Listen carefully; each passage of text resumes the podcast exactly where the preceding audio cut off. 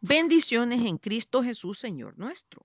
En este estudio 610 continuamos con la alegoría del buen pastor, parte 21, que únicamente la encontramos en Juan 10 del 1 al 18 y del 25 al 30, en la parte 20.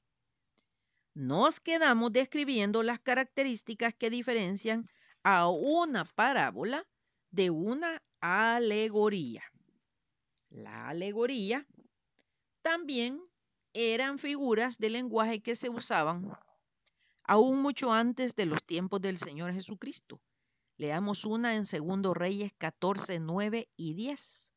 Y Joás, rey de Israel, envió a Amasías, rey de Judá, esta respuesta.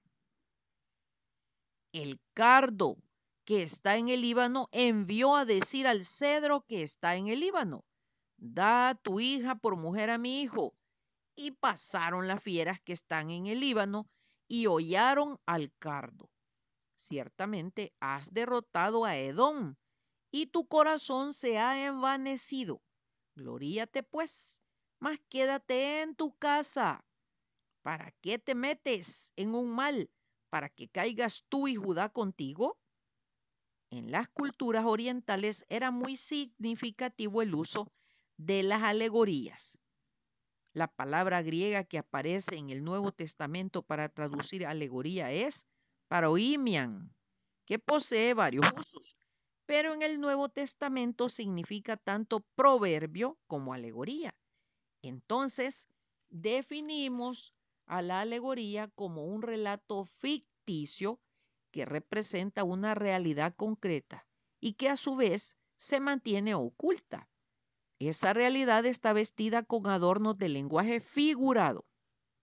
Por ejemplo, cuando los árboles hablan y expresan sentimientos para dar belleza a la expresión, sin perder la relación de semejanza entre lo uno y lo otro, es decir, entre lo ficticio y la realidad que se desea expresar. La parábola contiene relatos tanto verídicos como imaginarios, pero que no escapan a la realidad, es decir, no traspasan los límites de lo posible. Por el contrario, la alegoría siempre es ficticia o fantasiosa. La parábola en muchos casos introduce comparaciones textuales como por ejemplo, el reino de los cielos es semejante a, señalando así su punto de partida y haciendo una mención descriptiva de aquello que se desea comparar. La alegoría evita por todos lados describir y dar a conocer el objeto de su comparación. La parábola es esencialmente una comparación formal y obliga al intérprete a fin de hallar su significado a ir más allá de la narración que ella hace. La alegoría es una metáfora extendida y dentro de sí misma contiene su interpretación. Hasta ahora hemos detallado algunas diferencias entre una parábola y una alegoría. A continuación, enumeraremos dos semejanzas que son clave, porque es muy fácil confundirse al momento de encontrar cualquiera de estas figuras en la Sagrada Escritura. Número uno, tanto la parábola como la alegoría son dadas para transmitir alguna lección o enseñanza. Número dos, ambas mantienen la cualidad intrínseca de comparar dos o más cosas. Por ejemplo, la parábola que aparece en Lucas 13, 18, y dijo, ¿a qué es semejante el reino de los cielos y con qué lo compararé? y la alegoría en Juan 15.1. Yo soy la vid verdadera y mi padre es el labrador. Vale la pena notar que la forma de ambas expresiones es distinta. La primera, la parábola, incluye textualmente el objeto de la comparación, es decir, el reino de los cielos, mientras que la segunda, la alegoría, no contiene frases comparativas, sino como si fueran afirmativas. Yo soy o mi padre es. No obstante, Ambas frases tienen el propósito de hacer comparaciones. Vamos a hacer una aclaración muy importante. Muchos hermanos sinceros en su fe a veces alegorizan las parábolas y parabolizan las alegorías, provocando alejarse totalmente de la enseñanza y propósito de las mismas. Para que podamos tener una idea de lo que señalamos, leamos una porción del artículo de Manuel Cadenas Mujica, el cual cita el libro de Gordon Fee y Douglas Stewart, titulado La lectura eficaz de la Biblia. Esto a propósito de que recién hemos terminado ocho estudios sobre la parábola del buen samaritano. La siguiente porción de la interpretación sobre la parábola del buen samaritano fue hecha por el teólogo más grande de la Edad Media, Agustín de Hipona, y dice, un hombre descendía de Jerusalén a Jericó, Adán. Jerusalén, la ciudad de paz celestial de la cual cayó Adán. Jericó, la luna, y por eso significa la mortalidad de Adán. Los ladrones, el diablo y sus ángeles, le despojaron de su inmortalidad, hiriéndole al persuadirlo a pecar, dejándole medio muerto. Como hombre vive, pero murió espiritualmente. Por eso está medio muerto. El sacerdote y el levita el sacerdocio y ministerio del Antiguo Testamento. El samaritano se dice que significa guardián. Por lo tanto, se refiere a Cristo mismo. Vendó sus heridas. Significa que vendó las limitaciones impuestas por el pecado. Aceite, el consuelo de la buena esperanza. Vino, una exhortación a caminar con espíritu ferviente. Cabalgadura, la carne de Cristo en, encarnado. Mesón, la iglesia. Otro día, después de la resurrección, dos denarios, promesa para esta vida y la venidera. El mesonero es el apóstol Pablo. Ahora bien, no existe interpretación que maltrate más las reglas de la hermenéutica que esta.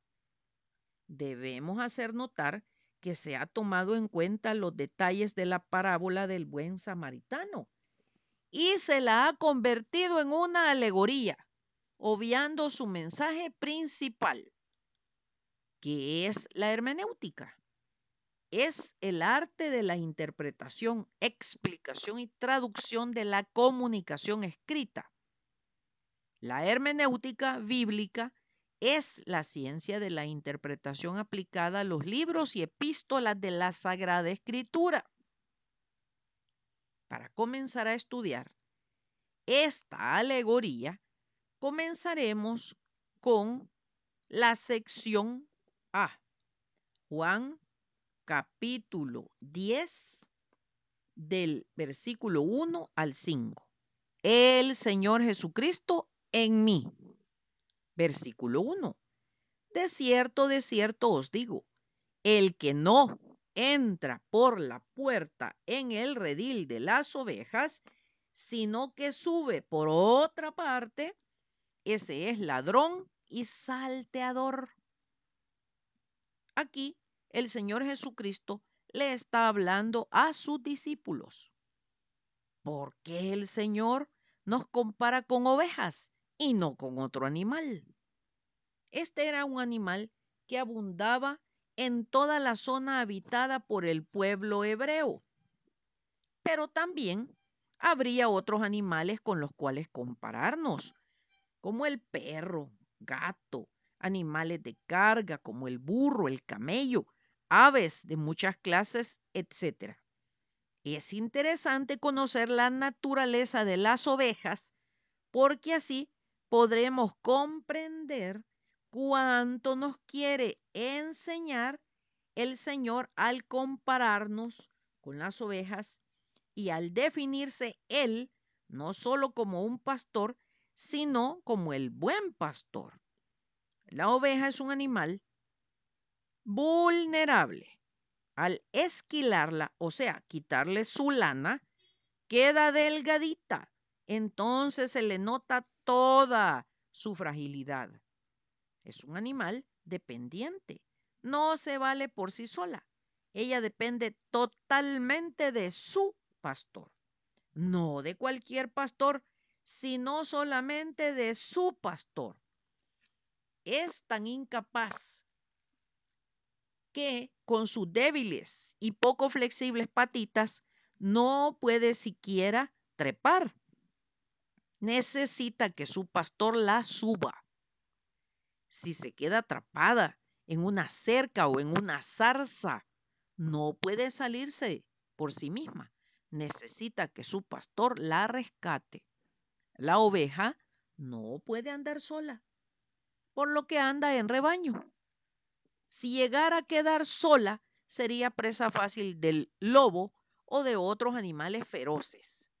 Su dependencia absoluta de su pastor la hace atenta y obediente a su voz y guía.